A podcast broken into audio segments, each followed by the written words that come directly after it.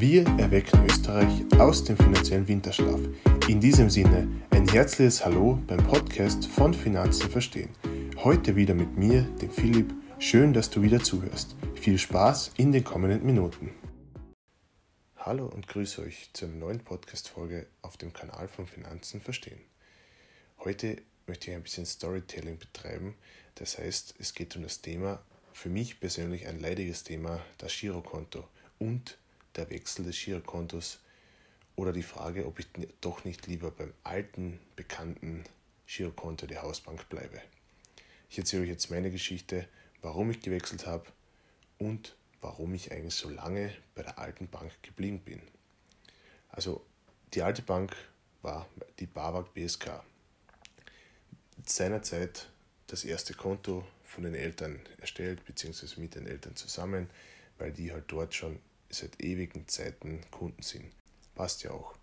Ich habe mir jetzt aber letztes Jahr gedacht, okay, die Gebühren sind ein Wahnsinn, ich möchte wechseln und habe die Ingdiva gefunden. Warum habe ich denn eigentlich gewechselt? Ganz einfach. Als langjähriger Kunde hatte ich seit Anfang meines Kontos, also seit der Eröffnung, eigentlich denselben Bankberater in meiner kleinen Stadt in Feldkirchen in Kärnten, aus der ich ursprünglich komme. Ich bin ja Kärntner. Das hört man zwar oft nicht so, ich probiere es eh auszublenden, aber es funktioniert da nicht immer. Nachdem 2015, glaube ich, war das, oder 2014, die große Umstellung kam, wurde mir mein Bankberater ohne mein Zutun einfach ausgetauscht. Ich habe einen neuen Vertrag bekommen und mir wurde gesagt, oh, den hast du zu unterschreiben oder sonst kündigen wir dich. Okay, ich habe unterschrieben, weil mir gedacht habe, hm, sonst stehe ich ohne Konto da. Auch blöd. Über die Zeit haben sich natürlich die Konditionen verändert, die Kontenmodelle und Verschiedenes. Natürlich nicht nur bei der BAWAG, sondern auch bei vielen anderen Banken. Ich habe mir für, mich, für mich aber gedacht, ich brauche eigentlich keinen Bankberater, also zur heutigen Zeit, beziehungsweise einen Schalter oder sonstiges. Ich mache eigentlich größtenteils alles online und deswegen, warum soll ich horrende Gebühren bezahlen? Nachdem ich über die Jahre hinweg bei der BAWAG BSK rückblickend eigentlich sehr viele Gebühren gezahlt habe, ohne je viel Leistung zu erhalten, beziehungsweise habe ich, es nicht gebraucht, denn ich habe eigentlich nur mein Girokonto dort, eventuell ein Sparkonto und bekomme halt dort mein Gehalt drauf. Im Jahr 2019 habe ich aber nachgerechnet und habe knapp 180 Euro an Gebühren bezahlt. Bumm, wie kann das denn sein? Diese 180 plus minus setzen sich zusammen aus Kontoführung, Transaktionskosten ab der fünften Buchung im Monat. Naja, fünf Buchungen im Monat sind eigentlich am ersten schon erledigt des Monats. Also ab dann habe ich Gebühren bezahlt. Dann zusätzliche Kosten des Sparkontos, wobei die sehr gering waren, muss man auch dazu sagen, und die jährliche Gebühr für die Kreditkarte, also für das, dass ich eine Kreditkarte haben darf sozusagen. Ich sage mal, die Kontoführung ist relativ fair im Vergleich zu anderen Banken wie die Erste Bank oder die Raiffeisenbank. Die höchsten Kosten hatte ich aber aufgrund dieser Buchungen. Das heißt, ab, wie gesagt, ab der fünften Buchung wurde mir etwas verrechnet. Wahnsinn, wie ich finde.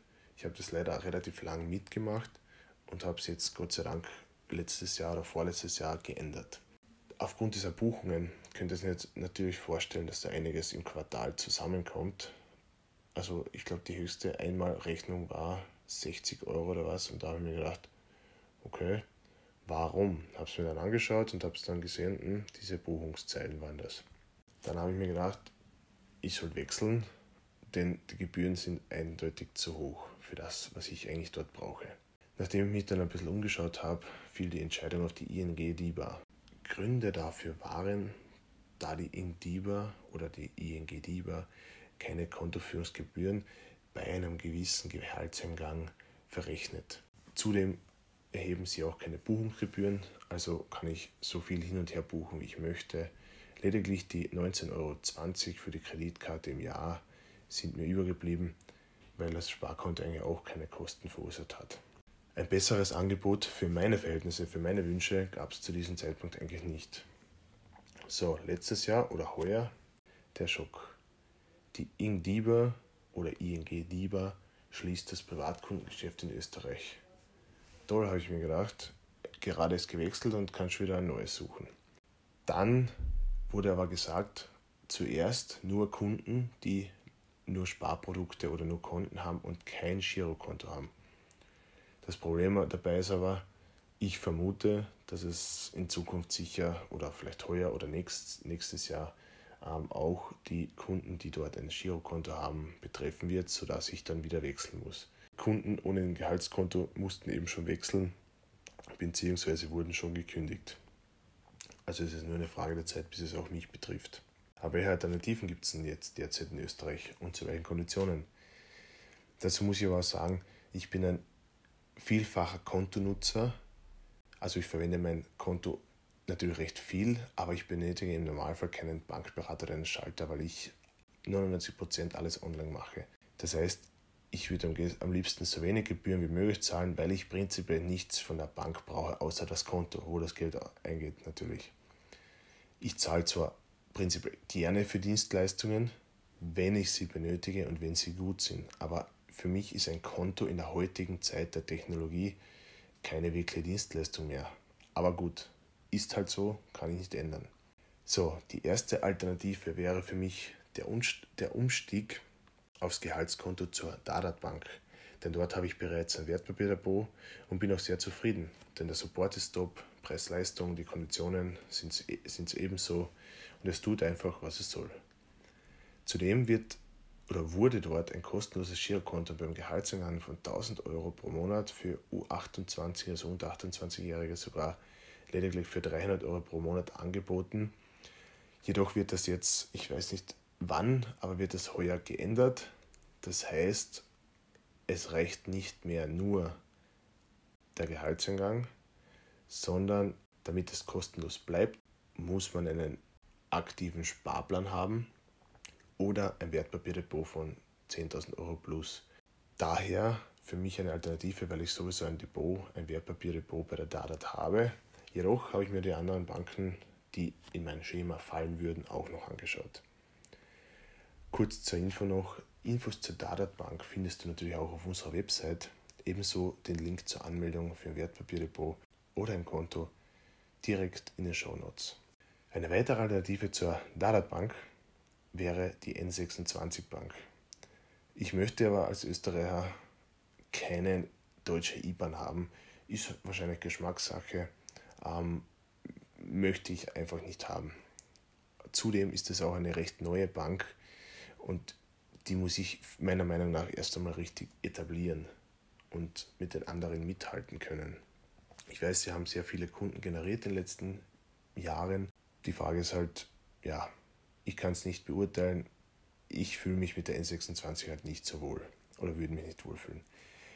Was es wieder gibt, wäre die DKB Bank, ist auch eine deutsche Bank, wäre auch eine deutsche IBAN, bietet jetzt aber in Österreich wieder kostenlose Girokonten an, bei monatlichem Geldeingang von 700 Euro.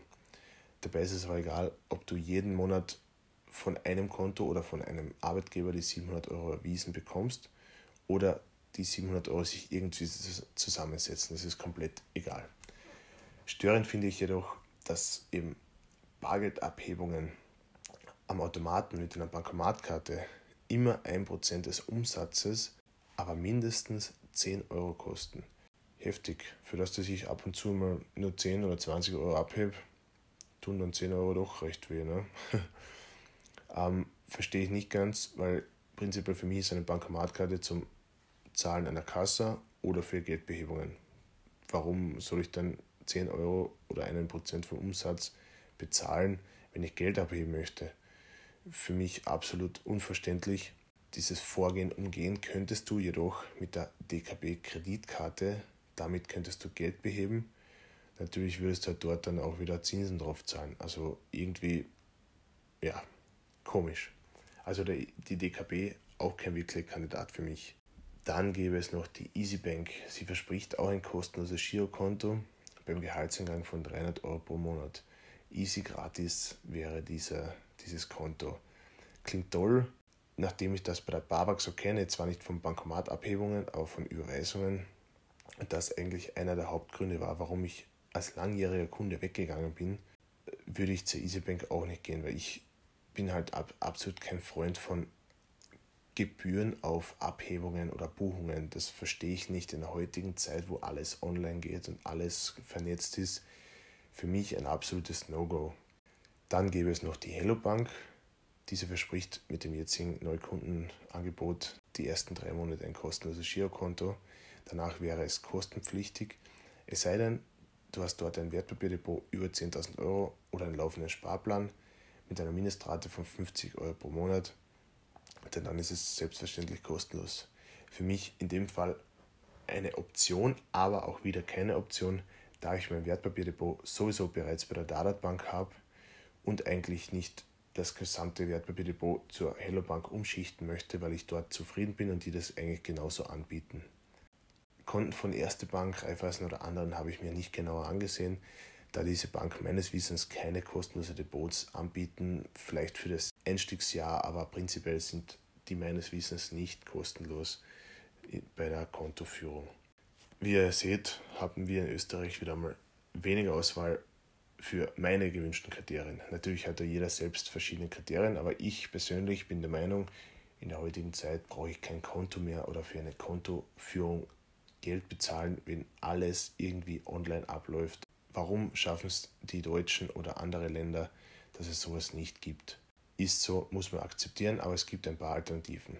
Also, meine Entscheidung wird vermutlich sein, dass ich, sobald die Indiva das Privatkundengeschäft komplett einstellt oder die Meldung ausschickt, dass es soweit ist, falls es soweit kommt, man weiß es ja nicht, mein nächstes Girokonto vermutlich bei der Dadat eröffnen werde, da ich dort eh ein Wertpapierdepot habe und mit dem bin ich ja zufrieden, warum soll ich dann wechseln?